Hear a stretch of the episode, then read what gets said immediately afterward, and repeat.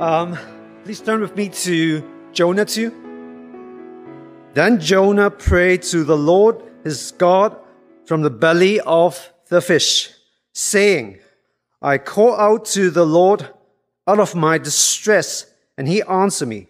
Out of the belly of Sheol I cry, and you heard my voice. Um, legend has it that an English sailor who was swallowed by a, a whale shark, a gigantic one. It happened a long, long time ago in the English Channel. As he was attempting to harpoon the gigantic creature, accidentally he fell overboard and he was swallowed by the gigantic creature. After 48 hours, the sailors found the shark again and killed it this time. When they cut open the shark, they were astonished. They found the sailor uh, still alive in the belly of the great fish. According to legend, eh? I'm not sure whether it's true or not. You have to check it out. Um, this sailor uh, was shown as a living exhibit in a London museum, being advertised as the living Jonah of the 20th century.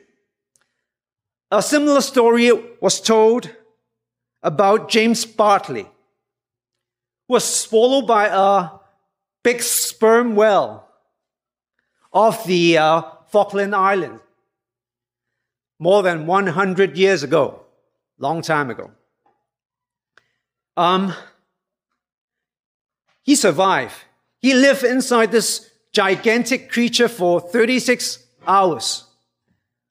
Professor uh, Edward uh, Davis tracked the origins of this story to to see whether he could uh, find out uh, James Bartley. He checked all the old newspapers, all the old documents and all that. Finally, he traced, he could uh, find out uh, James Bartley. Well, according to the wife of Bartley's captains, uh, the, the, wife of uh, Bartley's captain, th- this was a make-up story. it's not true. This sailor make up this story. It's not true. Um, if we study Jonah, the whole book, you would easily find out Jonah was swallowed by a great fish. Is it, is it a fiction? Is it an allegory? According to Jesus Christ, recorded in Matthew 12 40. It's not a fable. It's not an allegory. It's a piece of history. Although it's hard to believe, a man was swallowed by a big fish, but it's not a fable. It's a historical fact. If you de- decide to understand a book better, you got to, uh, it's best for you to identify the genre of that literature. Genre is the style of literature. Um, if you want to study the book of Jonah well, you got to understand the genre of uh, Jonah. Sadly, many people, including Christians, have misunderstood the genre of the book of Jonah. Bible scholars have come up with a lot of different uh, categories. In re- recent years, some Bible scholars, I think they are liberal scholars, uh, they classify the book of Jonah as as a fiction. And they have produced a lot of names for it. For instance, allegory, parable, prophetic uh, parable, what have you, etc. You can uh, find out they have come up with a lot of names. Traditionally, the book of Jonah is, is not seen as a fiction, but a historical book. It's a history book. Okay? It's not a fiction. It's not a science fiction. If you refer to the New Testament, Jesus Christ relates to his uh, death to the experience of Jonah. Jonah was in the belly of the fish for three nights and three days. Jesus Christ relates to this story. According to Jesus Christ, this is a historical book. Without a doubt, the book of Jonah teaches important truths. Um, um, Bible scholars conclude the book of Jonah as didactic history. History that teaches.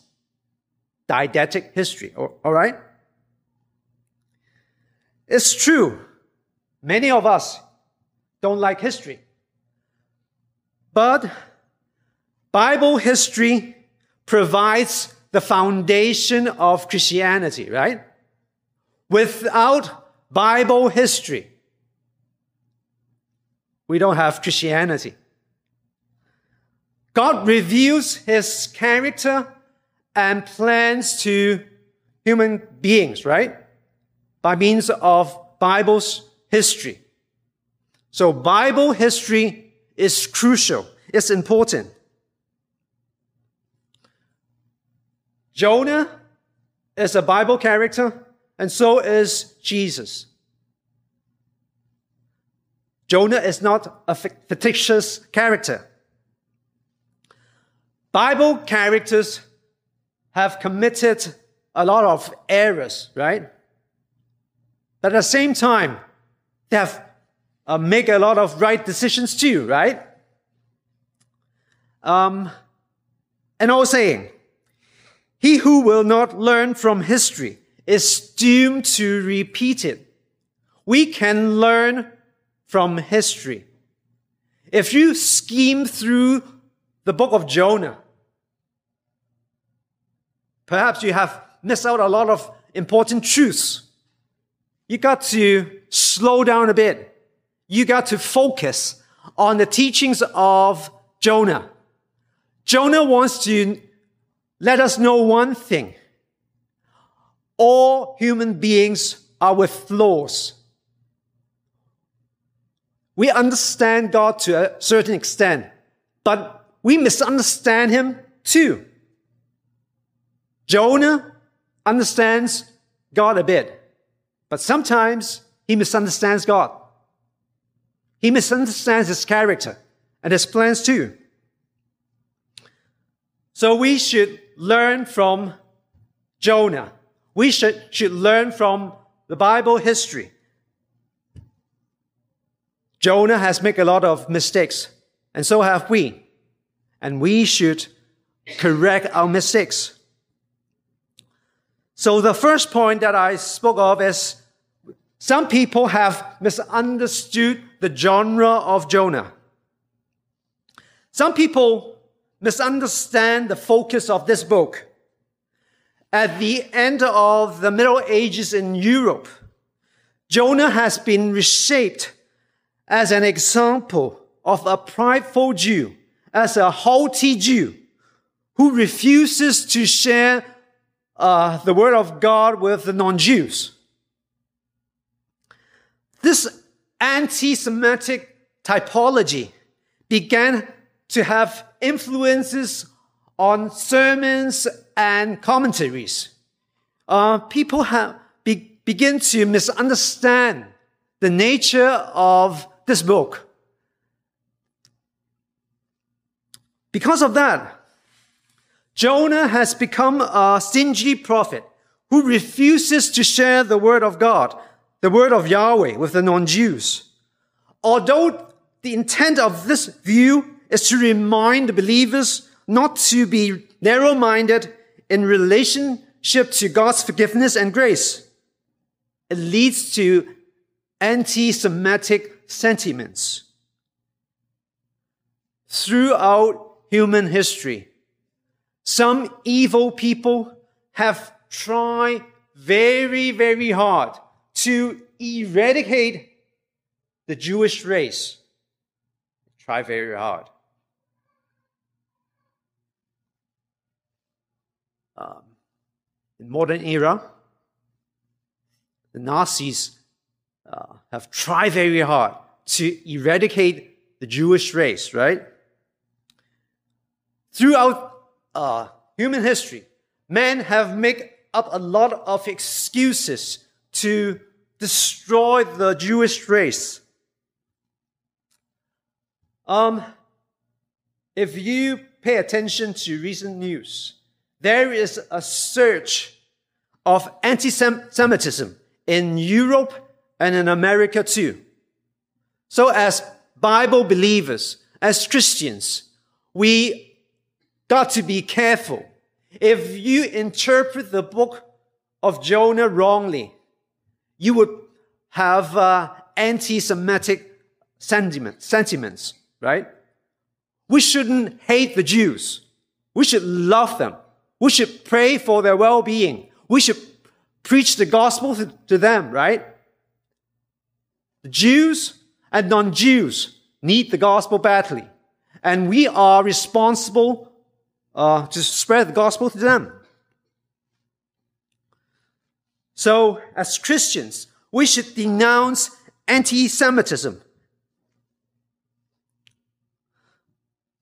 Um, some people misunderstand the heart of Jonah. Pay attention to chapter 1, verse 1. Now the word of the Lord came to Jonah, the son of Amittai, saying, Like the other books of the minor prophets, it's customary to introduce the author at the very beginning of every book. Therefore, it's pretty safe to say that the author of the book of Jonah is Jonah himself. Okay?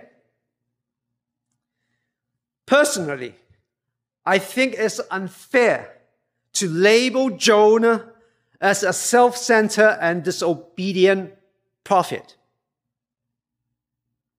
It's not fair. It's not fair. Honestly, I admired Jonah's frankness, his honesty. He doesn't mind the Bible readers to read his infamous history if we want to uh, write our own history, I think we would leave out all the bad things, right? we'll write all the good things about ourselves. Jonah doesn't mind people to know about his uh, infamous history, his best, his best stuff, right? In other words, Jonah wants to be transparent before his readers, before the Bible readers. A lesson that we should learn as Christ followers, be transparent before other believers. It's easy. Um, I think it's easy for us, for, for, for us to let others to know the bright side of us, right? We don't want others to know the dark side of us, right? It's natural. But Jonah is determined to be transparent before his people. Human beings are pretentious, pretentious at, times, right? Um, some people say it's an art of survival. For instance, some people invite you uh, to his home or her home for dinner. Uh, the host or the hostess, after the dinner, uh, one question. Uh, What do you think of the food tonight? Although deep down inside, you dislike the food very much, but you tell the host or hostess that is the best food that you have eaten so far. You are being pretentious. You are being a hypocrite. For instance, uh, your classmate or colleague asks you about his new dress or new hairstyle. Deep down inside, you think her dress is funny looking. Deep down inside, you think her hairstyle doesn't look good on her. But what do you, what do you say? You tell her that it's the best dress. Oh, it fits you. Looks good on you. You are being pretentious. We got to be frank to ourselves. We got to be transparent to others. There are so many brave faces in churches nowadays. Non-believers and believers, when they go to church, they put on brave faces. They want to look good in churches. They don't want people to question their spirituality or spiritual condition. And that, that's why they put on spiritual masks. They put on brave faces. But deep down inside, we are consumed by our troubles and hurts. But we pretend to be well in public.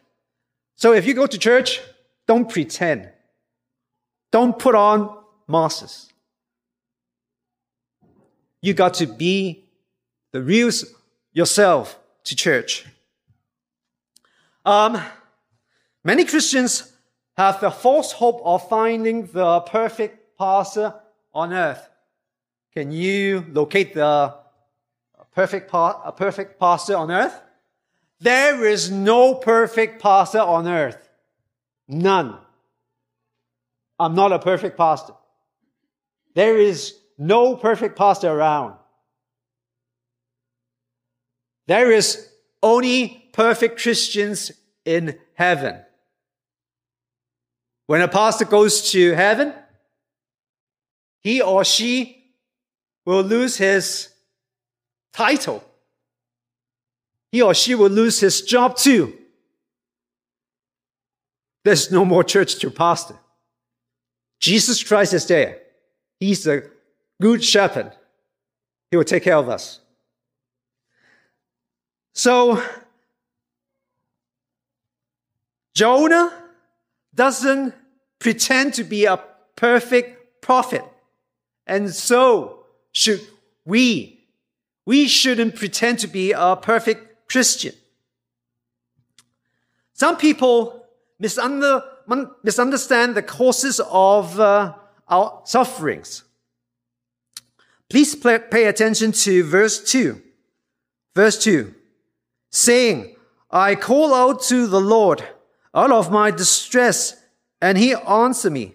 Out of the belly of Sheol I cry, and you heard my voice. In his prayer, Jonah mentioned uh, he is in the belly of Sheol. That is the land of the dead. The land of the dead is often associated with the grave. Um, Metaphorically speaking, um, the fish, the fish's stomach is like a tomb. Jonah thought he was dead, and perhaps he, what, he was at some point. He thought he was dead. Perhaps he was dead. If you like, Jonah experienced some sort of uh, near death experience. Um, according to my understanding, it seems to me that Jonah uh, misunderstands the causes of his suffering. Jonah suffers because he chooses to be disobedient to God.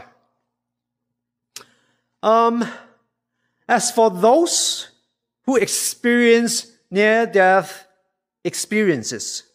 Some have become another person after that. Near death experiences cause people to think and change their way of living differently. Have you ever encountered near death experiences before? I haven't. I haven't. Um, many years ago, I was involved in a car accident uh, on the highway. I could have been killed that night. I could have left my wife as a young widow that night. My kid would end up fatherless that night. Right? but I didn't die. Although I didn't encounter near death experience, this car accident made me reflect, made me think. We got to reflect on our past life. Reflect on your mistakes. Reflect on your right decisions. Then you can grow to, be, to become a better Christian. Um, as for those who are healthy and well all the time, they don't, they don't understand the pain and suffering of uh, asthma sufferers. You know what asthma is, right? It's painful. Imagine you try to suffocate a person. It's painful. It's evil, right? Um, as a kid, I always suffer from asthma. It's really, really painful. Uh, one day, my asthma was so bad, I was admitted to the ER. I could have died that day. Right? Could have died. But what? You can tell I didn't die that day. I'm still living, right? Uh, I don't have much of uh, asthma now, right? But uh, as a kid, I always suffered from asthma. After all those years as a asthma sufferer, I found out the hard way. I found out I'm allergic to cats and dogs. If you want me to visit you, Please tell me whether you have a cat or dog at home. Uh, literally, I don't like them because it gives me a hard time, right? As a kid, I had a dog at home. I had a cat at home. I had many hamsters at home too. No wonder I had asthma. Uh, because of asthma, pain and suffering make me more mature than my peers. Dear friends and believers, of course we don't like pain and suffering, but it's un- unavoidable in life. If we have to face suffering in life, face it with a positive attitude. Okay? All of us have to face pain, suffering in our life. Face it with a positive attitude. Verse 3 For you cast me into the deep, into the heart of the seas, and the flood surrounded me. All your waves and your billows pass over me. Jonah spoke of God as the one who cast him into the sea. In a way, it speaks of God's sovereignty, right? But if you read chapter 1 again, you would have found out that it was Jonah, Jonah's own decision. In order to calm the stormy sea, Jonah asked the sailors to throw him overboard.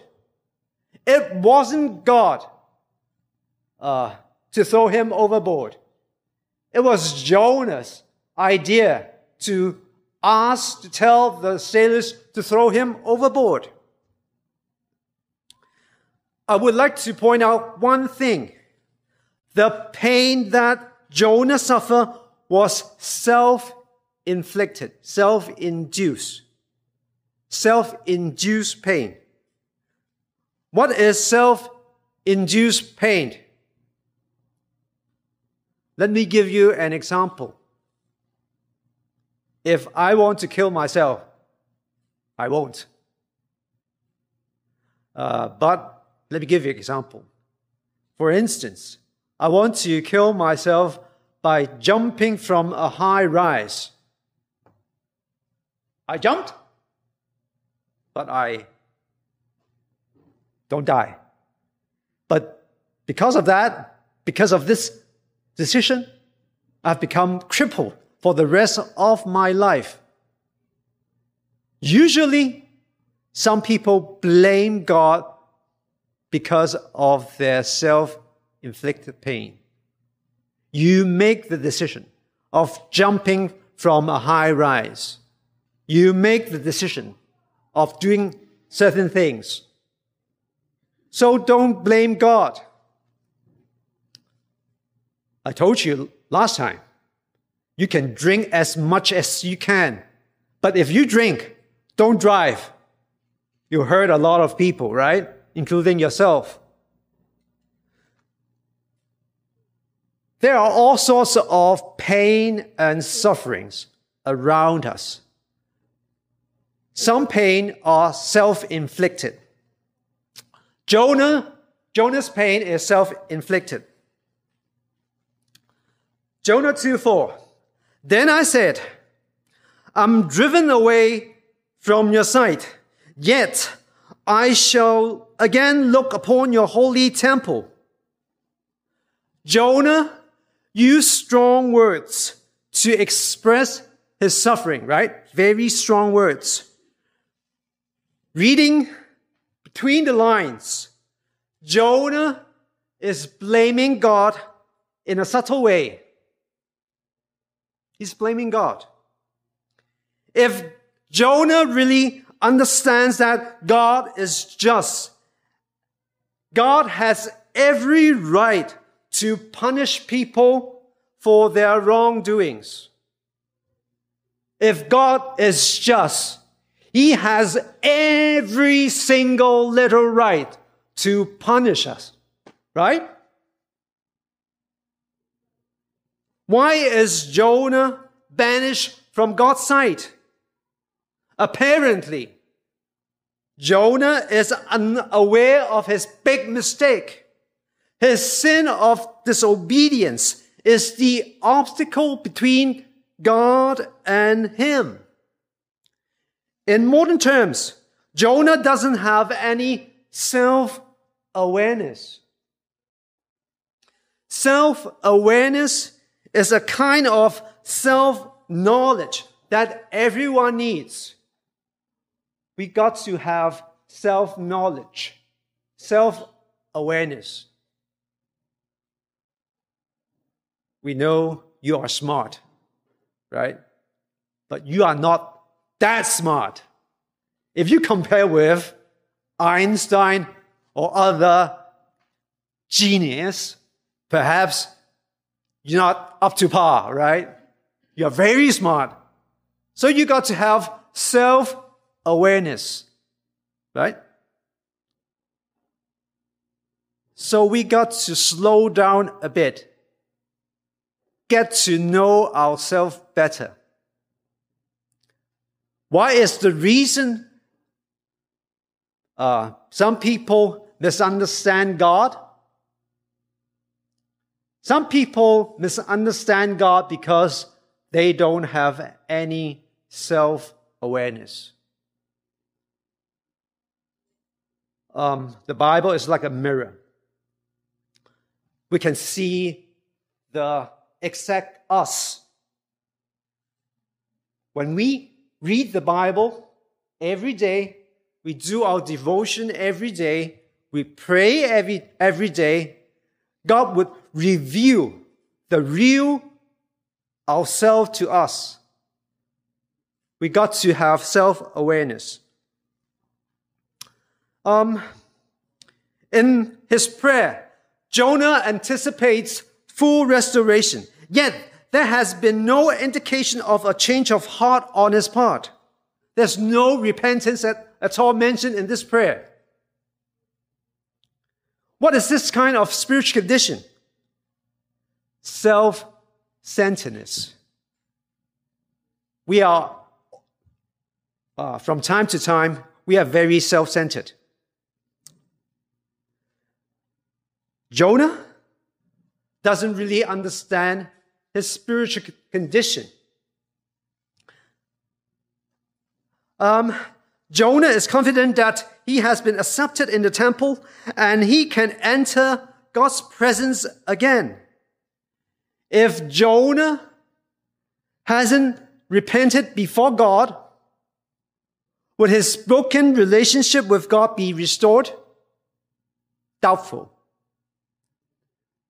There, there is uh, not a single hint that Jonah uh, has revealed that he is he has shown his repentance before God. No. Perhaps Jonah mistakenly thought he was accepted by God. Verse 9 But I, with the voice of thanksgiving, will sacrifice to you. What I have vowed, I will pay. Salvation belongs to the Lord. In his prayer, Jonah expresses his gratitude and trust in God. But one thing is missing here. As Jonah has uh, rebelled against God, he should turn to God for repentance.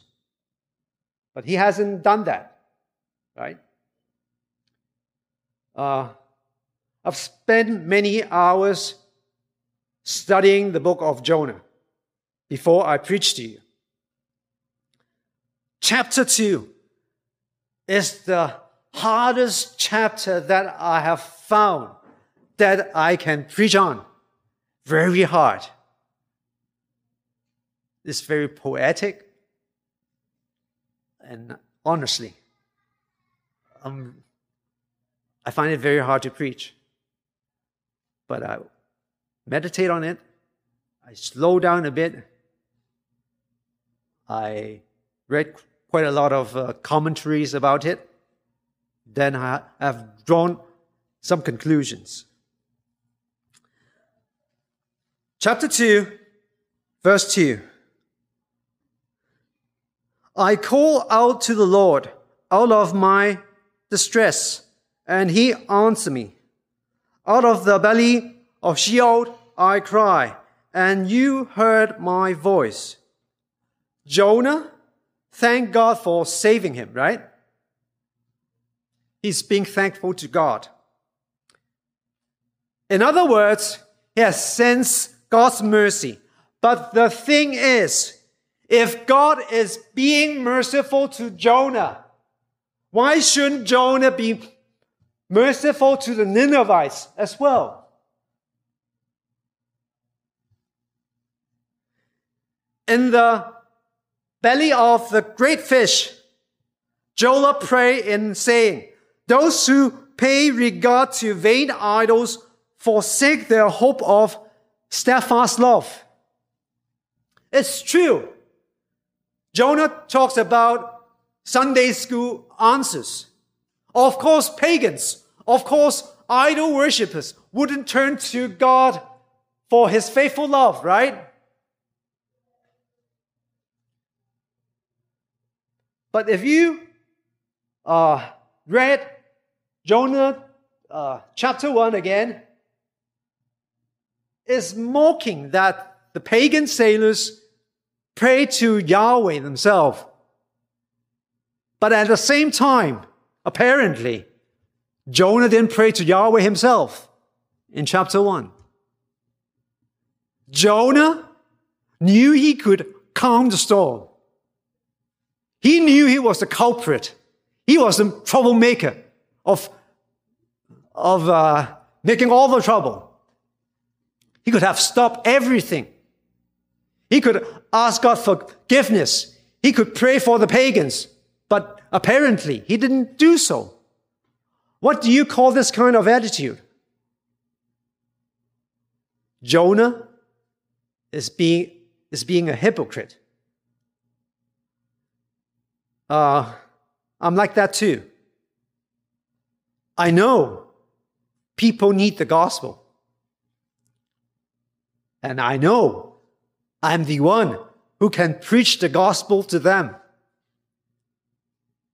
But I don't preach to the non believers that I bump into, right? What do you call this kind of attitude? I'm being a hypocrite, right? We know what we should do, but we don't do it. Jonah knows the biblical truth. He knows Yahweh. But he doesn't turn to God. He doesn't turn to Yahweh for repentance.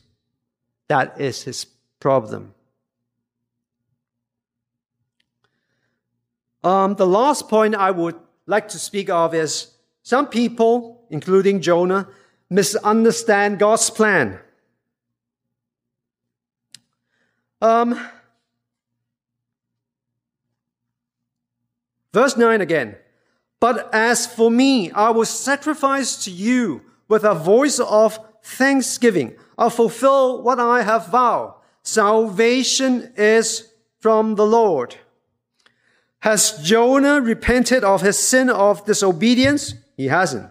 Although Jonah preached to the Ninevites after he came out from the belly of the fish, his words and actions didn't show he was truly repentant, right? When he uh, came out from the belly of the fish, he should go around the whole city to preach uh, the judgment on the Ninevites. The preaching trip should last for three days, but he finished it in one day's time. Um, he did it half heartedly. I'll speak about it next week. So if you want to understand this book better, although it's a very short book, read it compare the Bible translation that you have with another Bible translation. Pay attention to the conjunctions. Pay attention to the words that the author used. Pay attention to the actions, the uh, words that Jonah spoke. Perhaps you can find out some important and insightful information. Interestingly, Jonah promises to offer a sacrifice with a th- voice of thanksgiving. Jonah hasn't vowed to be obedient, but he expresses he is grateful that he hasn't died. Aren't we like Jonah? Sometimes we offer thanksgiving thanksgiving to God, but we don't want to be obedient to God all the time. And that is our problem. Jonah might have thought that uh, he would die in the fish's belly, and he has misunderstood God's plan in store for him. God's plan in store for him is that God doesn't want Jonah to die but sends him back to uh, Nineveh. In a nutshell, Jonah has unfinished business that he has to finish. Personally, I don't like unfinished business. Whenever I see unfinished paperwork on my desk, on my desk, I dislike it. Whenever I have unfinished project, it troubles me. I want to finish it as soon as, pro- as, as, po- as possible. I want to do things as quick as possible. I don't like unfinished business. The ending of Matthew 28 is pretty interesting. It talks about the unfinished business of Jesus Christ. There is uh, an unfinished mission that we ought to finish as Christ uh, followers. We got to make uh, disciples around the world so that they can come to know the saving grace of our Lord Jesus. And those people can follow Jesus Christ wholeheartedly. That is unfinished business. And we ought to do it. Jonah has the unfinished business that he ought to finish. That is going to Nineveh to preach to the Ninevites. As Christians, we have unfinished business. Are all your friends believers? Are all your relatives and friends believers in Christ? I hope they are, but for sure they are not. All around the world, in Canada, in Hong Kong, what have you. Yeah, they need freedom. But most importantly, they need freedom in Christ. They need to hear the gospel. They need to respond to the gospel. Since we have time, we have energy, and still we are living, grab the golden opportunity of witnessing the gospel to non-believers by means of your words and actions, by means of your daily living, so that people can have a taste of God's mercy and goodness. Let's bow our heads and pray. Dear Lord, we thank you.